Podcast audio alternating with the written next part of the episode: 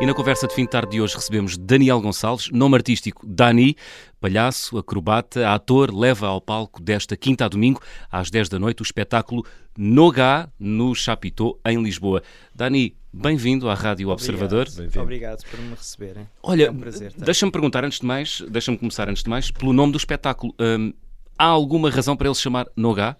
Há e não há. Então, Então, este espetáculo cria um bocado do, desta criação que eu concorri para, para a Fundação GDA para criar um espetáculo. Então, como eu já fiz alguns espetáculos previamente, uma das coisas que acontece é quanto mais tu defines as coisas na escrita, mais expectativas eles depois vão ter que as coisas acontecem como lá estão. hum, Então, eu escrevi este nome Nogá devido à infância, de me lembrar quando a gente ia à Sintra e comia aqueles nogazinhos que saíam daqueles pacotes amarelos e comíamos. Opa, a minha ideia, é, como eu sou palhaço e normalmente faço espetáculos um bocado por todo o lado e tenho sempre malas, decidi usar uma coisa que não tivesse nada a ver com isso. E surgiu a ideia de um carrinho. Então, o tal vendedor de nogás. Mas especificamente no espetáculo, quando eu escrevi, Hum. que se calhar não tem nada a ver com nogá. Uhum. Se calhar é só o nome. havia uma senhora em Lisboa nos anos 90 que vendia Nogás 4 a 100. Uh, tens assim, ó, e cantava isso. Sim, uh, sim, tu sim, tu lembras disso? Sim, Também sim, traz memórias disso? Sim, sim, sim. Da- claro da tua infância. Exatamente. Muito bem. Olha, e que espetáculo é este, Nogá? Então, o Nogá. Nogá é um espetáculo de palhaço. Eh, Eu comecei a minha carreira artística no Chapitão, já estudei em Londres eh, e foi onde eu mais ou menos comecei a desenvolver o meu, o meu, a minha carreira profissional. E foi como palhaço. Então, este, este espetáculo é para dar em Portugal um bocado a conhecer aquilo que eu tenho a visto a fazer, vindo a fazer Uhum. lá fora. O, espelho- o espetáculo é um espetáculo em que eu convido as pessoas do público, da audiência. Eh, supostamente ele alterou-se um bocado desde que eu criei, porque depois é, é também interessante como é que tu metes as ideias e as palavras depois em Hum. prática, em ações. Mas mudou porquê? Por causa da pandemia que não permite contactos entre os artistas e o público? Opa, também, mas eu normalmente não tenciono criar tanto assim, porque, por exemplo, este ano eu estive a trabalhar na Áustria e então era engraçado o que é que tu podes fazer e o que é que tu não podes fazer, porque depende do cérebro de cada um. Como assim? Porque para ti o que é que pode ser estranho ou ofensivo pode ser diferente do que é que é estranho ou ofensivo para mim. É óbvio que depois há as regras que a sociedade as impõe e não sei quantos. Hum. Mas o palhaço, tu vives sempre ali numa linha que tu se cruzares ela para certas pessoas pode ser muito ofensivo, para outras não pode ser. Então, então já agora. uh, Mas uh, também tens de correr esse risco, senão não é interessante. Um Eh, palhaço que eu acho que não é provocador não é tão interessante. Então já, já vamos regressar ao. Isso. Deixa só aproveitar a deixa da Áustria, porque é um país frio, não é? Sim. Com um povo tradicionalmente frio. Como é que um palhaço acrobata ator uh, se move com um Pois. público que tem dificuldade em rir? Opa, por acaso, olha que aí eu até eu acho que Surpreenderam-te os Opa, austríacos? Eu já tinha atuado na Áustria, não foi a minha primeira vez. Ah. Então, pá, o, o público austríaco, imagina, se tu imaginares um alemão, um austríaco é um espanhol ou um português ao lado de um alemão, estás a ver? Eles são um bocado mais latinos Hum, e são um bocado mais tranquilos. Eu tive boa da sorte, tive numa coisa que é o Swarovski, Uhum. em Crystal Walton, que é ao pé de Innsbruck.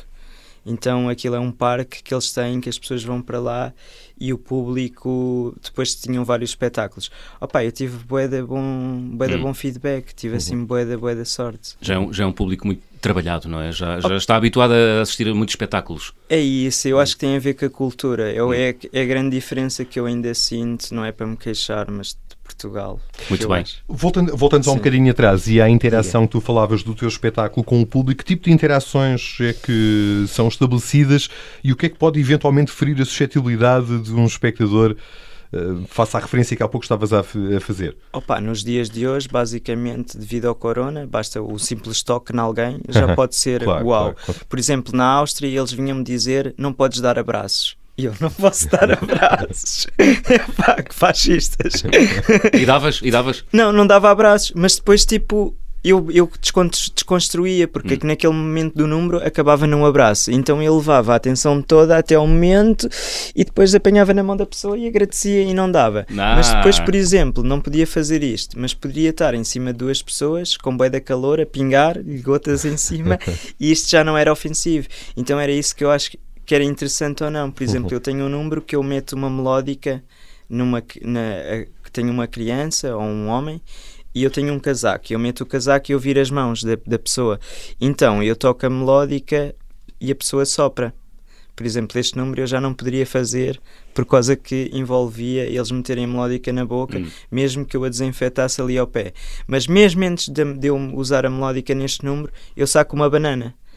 Então a banana já era possível ele comer. Então é estas coisas todas que às vezes deixam-te a pensar o que é que é possível, o que é que não é. Eu por acaso pensava, a banana se calhar porque está na casca, eu não toco na banana, será este o possível. A melódica, não sei, eu desinfeta- de- desinfetava e mesmo assim, não sei, era um Isso é bocado... um constante desafio, não é? Sim, Estas regras sanitárias, eh, sim. este, todo este contexto sanitário, não é? É um, é um permanente desafio. Opa, é sobretudo para os palhaços, porque a gente não, normalmente não, não há regras para nós. Há e ao mesmo tempo não há. Claro. Então quando tu vives neste coisa e de repente há uma máscara, Hum. então ah, não sei, eu acho que é um bocado esquisito. Eu tento me lembrar que nós somos todos humanos. O, o João, na, na apresentação desta, desta entrevista, descreveu-te, eh, para além de palhaço, ator, também como acrobata. A acrobacia é também uma componente deste espetáculo? É, é. É um dos números. Vamos supor que isto são. Eu vejo mais ou menos o espetáculo com quatro momentos. Há um momento inicial, que é mais ou menos quando tu convidas a audiência, um bocado para a entrada no teu universo, ou o teu cérebro, whatever, aquilo que quiseres chamar. Depois eu tenho três momentos que são um momento em que eu jogo como domador, tenho animais, Uhum. tenho um momento que é acrobático, que eu convido dois homens muito fortes para fazer este tal número Uhum. Porque e depois tenho um momento que eu sou maestro em que eu tento fazer uma composição com as pessoas então convido as pessoas dou-lhes instrumentos e depois acontece uma coisa que vai para além da música e depois tem aquelas campainhas antigas não sei se se lembram que isto é boeda antigo palhaços. antigas. exatamente que elas têm cada uma é uma nota então Ah, eu dou sim, a sim, sim, campainha a várias, uma a Hum. cada pessoa Pessoa. e tentamos tocar. Hum. Este, este espetáculo tem música ao vivo, um acordeonista, o Alexandre Pedro, outro rapaz que ainda é também do, foi este aluno do Chapitão, mas há mais tempo que eu, também Uhum. faz parte do espetáculo e ele toca Hum. como músico. N- Neste espetáculo no Nogá que tu vais levar ao Sim. palco do, do qual é a componente primordial? A física, o acting ou o- o- a componente de palhaço? Opa, eu acho que elas estão todas um bocado interligadas. Hum. Para já eu tento falar o mínimo porque eu gosto de viajar e acho que é engraçado poderes atuar para o máximo de culturas possíveis. E também pelo Portanto, é um espetáculo que tu podes adaptar a qualquer parte do mundo. Exato. Hum. Mas também gosto do facto de não falares, porque se tu estiveres a dar indicações, é, às vezes é, é impossível tu dizeres a uma pessoa o que é que realmente ela tem de fazer sem abrir a boca. Então acho que esse jogo abre muito mais possibilidades para muito mais coisas do que, olha, vai para a direita. Não, se eu tiver, não sei, eu estou em cima da pessoa Hum. e eu agora tenho de dizer a ela de alguma forma para se virar para a direita. Então há estes jogos todos. E eu acho que a componente física é muito importante, mas o estar à vontade, a brincadeira, o palhaço, sei lá, como eu escrevo na sinopse, do ser ingênuo, ser criança, não ter muitas barreiras. E também acho que, devido ao último ano que nós tivemos a ultrapassar, eu acho que as pessoas como eu somos bastante necessárias para trazer um bocado Hum. de volta à normalidade do ser humano, que nós somos seres sociais e tocamos-nos uns aos outros e brincamos e Já, já te aconteceu, eh, Dani, eh, mudares eh, o, o- mudares a, a disposição do teu espetáculo para adaptar a uma determinada audiência, isto é, uma- um, um público que é mais eh, que é, que é mais eh, receptivo a desculpa a expressão, à palhaçada e menos ao espetáculo físico ou vice-versa? sim, sim. Opa, Isso adap- acontece muito? ad- adaptas sempre, Hum. é uma questão mais às vezes ou de nível social, eh, se calhar classes, não, não quero estar a menosprezar, Hum, Mas mas é- ilustra, ilustra esse mas, mas, por exemplo, é muito diferente. Vou falar de uma experiência que eu tive no Brasil, no Rio de Janeiro. Nós, quando eu tinha o meu trio, que foi aí que eu surgiu a minha vida mais acrobática, eu tive um trio de palhaços acrobatas, a gente fazia terceira altura, tínhamos-nos uns acima uns dos outros, mão a mão e mortais, esse tipo de coisas. Uh, Então nós estivemos no Brasil a atuar e a gente brincava com os organizadores, a gente dizia que eles tinham dois, duas partes do festival, o Festival dos Ricos, porque era no Parque Laje, era um parque todos os parques mais bonitos lá do Rio de Janeiro, e as pessoas vinham com, com o cartaz, e era muito giro, e tinha, sei lá, audiências de 500 mil pessoas. E dava-te uma satisfação do caraças, porque quando fazes rir 500 pessoas ao mesmo tempo, ou elas te batem palmas, é, é uma satisfação muito fixe. Uhum. Mas depois, o festival tinha uma coisa que era o movimento favela. Então nós tínhamos de ir a diversas favelas fazer o mesmo espetáculo, pá, e aí não te calhava nem 500 nem mil pessoas, às vezes eram 10 crianças, outras vezes eram 30. Uhum. Então nestes momentos eu acho que tu também adaptas bastante. Okay devido ao claro. onde é que tu estás situado hum. e para quem é que tu estás a atuar, estás a ver? E depois também era muito gratificante, que era o que a gente dizia, é brutal atuar para as 500, mas tu conseguiste trocar 10 miúdos que entraram com 7 anos, assim com uma tensão daquelas do Brasil, que ah. eles parece que te vão matar, pá, e no final eles saíam crianças. Então, essa gratificação, pá, eu acho que é, é por isso que eu sou palhaço. E este espetáculo que agora vais estrear também é para crianças? Uh... Então, eu normalmente eu defino que os meus espetáculos vão dos mais 3 até aos 99. Eu gosto de trabalhar para um público familiar. Porque eu acho que eles muitas das vezes dizem: Ah, tu és palhaço, não falas, és para criança. E eu acho que a, a, comédia não tem, para já não tem, não tem palavras, pode ser muito física. Vem também de uma escola que eu estudei em Inglaterra de teatro físico. Uhum por isso é que eu faço mais comédia física, mas também acredito que não há barreiras, nós todos somos crianças, tipo, a gente podemos meter mais máscaras hum. e, mais, e ter mais atento a regras. Se bem que há muitas crianças que têm medo de palhaços, não é? Não, e tens muitos adultos. Eu trabalhei para um Também adultos? Então, eu trabalhei para um filme da Disney, que era o, o Dumbo, hum. do Tim Burton, e, por exemplo, sempre que eu ia ao café, ou à parte de pescar um chá ou pescar o que é que seja, eu tinha de dizer à pessoa: Olha, o Daniel Palhaço vai entrar, prepara-te. Porque há muita gente que tem paranoia. O próprio Tim Burton tinha medo de palhaços. E eu ah. já trabalhei com pessoas que falam comigo naturalmente, uhum. sem me pintar, pá, não me dizem nada, meu, e tu, é lá, sou, mesmo, sou a mesma pessoa, tipo, com máscara ou sem máscara, então, mas sim, tem um, tem um efeito muito grande nas uhum, pessoas. Muito bem. Falaste do Tim Burton, tu tens já uma larga sim. experiência internacional, uh, atuaste já em 27 países, Uh, e participaste nesse tal filme que falavas do Tim Burton, o Dumbo, Sim. rodado em 2000 e... estreou foi. em 2019, portanto há dois anos. E eu acho que foi filmado em 2017 uhum. ou 2018. Mas estreou em 2019.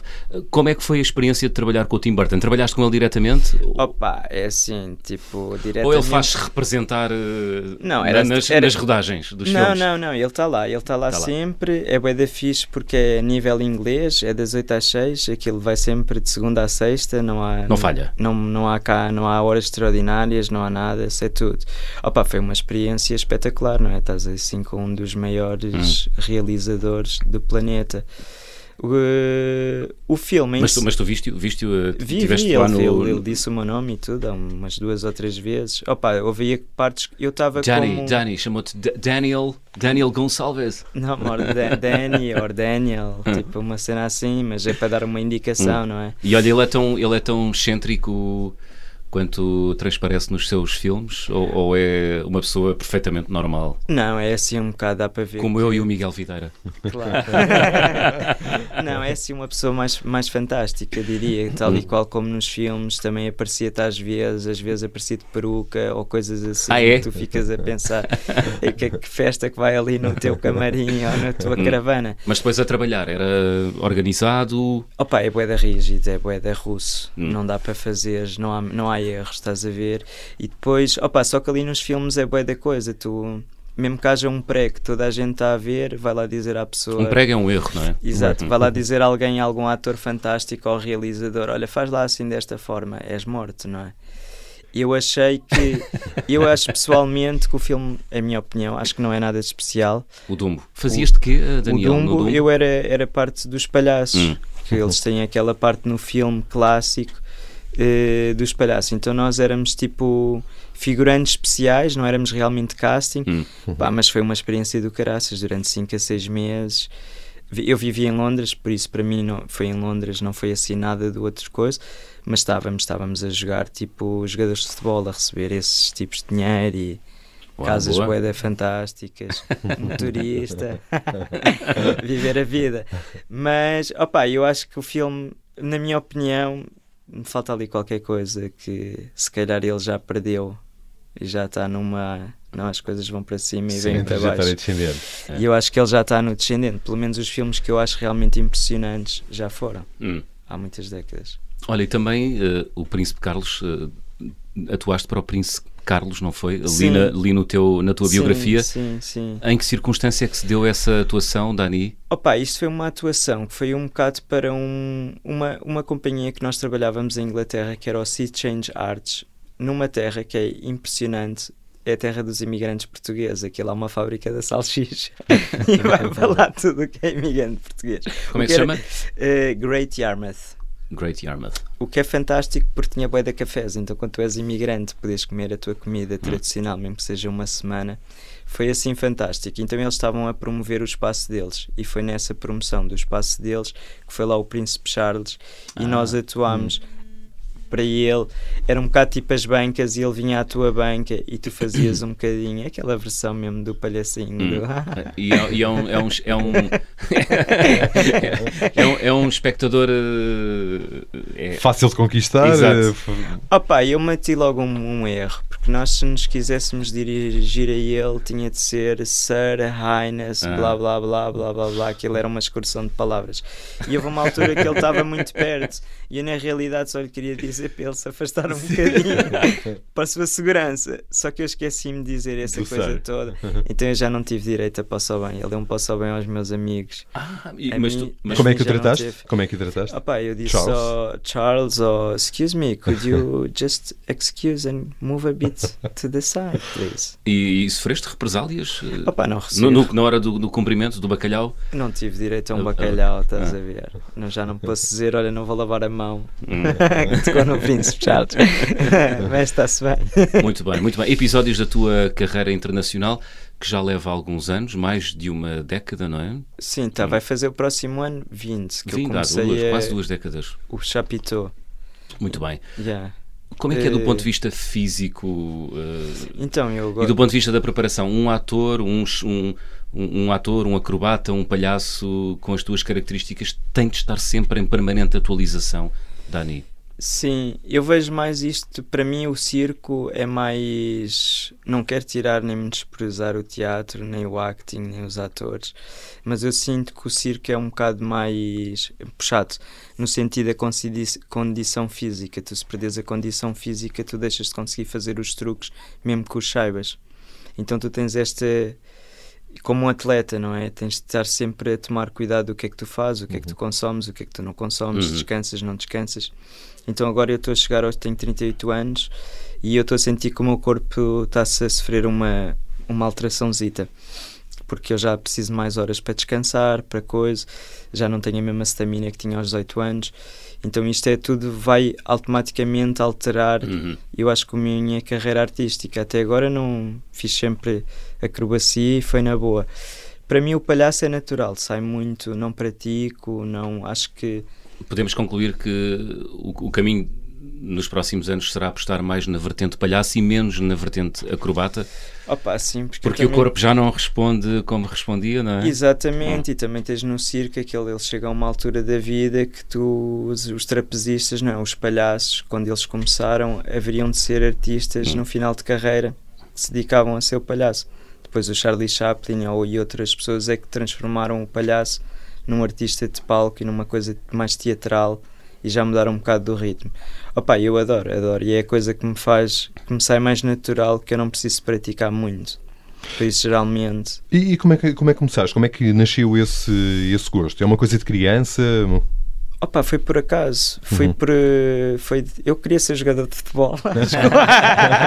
Como todos os putos em Portugal. Eh, então eu sou pequenino. Houve uma altura que eu fui ao médico. Foi assim a primeira vez que eu me confrontei que tinha ter, tive de tomar uma decisão mais séria aos 18 anos. Hum. Que eu fui lá perguntar quando é que era o meu verão. O meu verão nunca mais aparecia.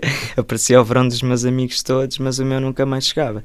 Opa, e nessa, nessa vez o médico constatou-me que à partida já não haveria. A gente para desenvolver mais ou menos aos 14, 15 anos e depois costuma dizer é para as laterais, não é? já não é tão para cima. Então, então aí foi a minha primeira grande coisa. Nessa altura a minha vida ainda era bastante jovem, mas Hum. foi a primeira vez que eu andei assim um bocado perdido, sei lá, me fiz outras coisas, comecei a ter outros interesses, ir um bocado mais para a vida do rock and roll e tentar ser esta coisa que me tinha dedicado tanto para ser jogador de futebol, hum. nem bebia Coca-Cola, nem nada.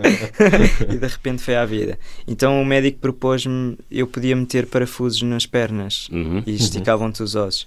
Pá, mas eu, eu decidi que não queria. Passar não. por esse processo doloroso, não é? Porque depois também aquilo que eu queria fazer mais não dava. E nessa altura, um meu amigo da minha rua decidiu ir para uma escola mais alternativa que era o Chapitão. Uhum. E eu comecei a fazer, tinha começado a fazer Devil Stick, era um bocado mais hip e eu pensei, olha que não. Mas inscrevi-me para cenografia. Uhum.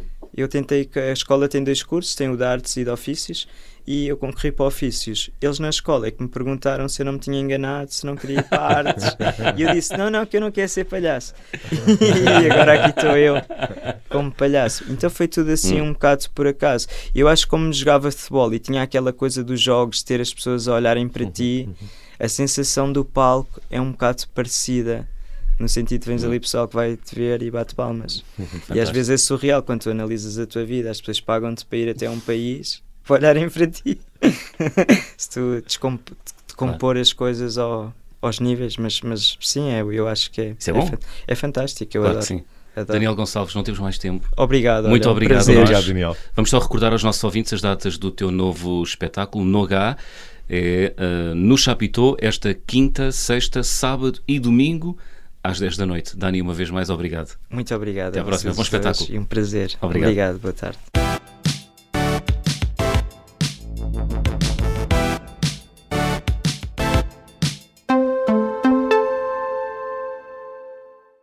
Olá, eu sou Ana Filipa Rosa. Obrigada por ouvir este podcast.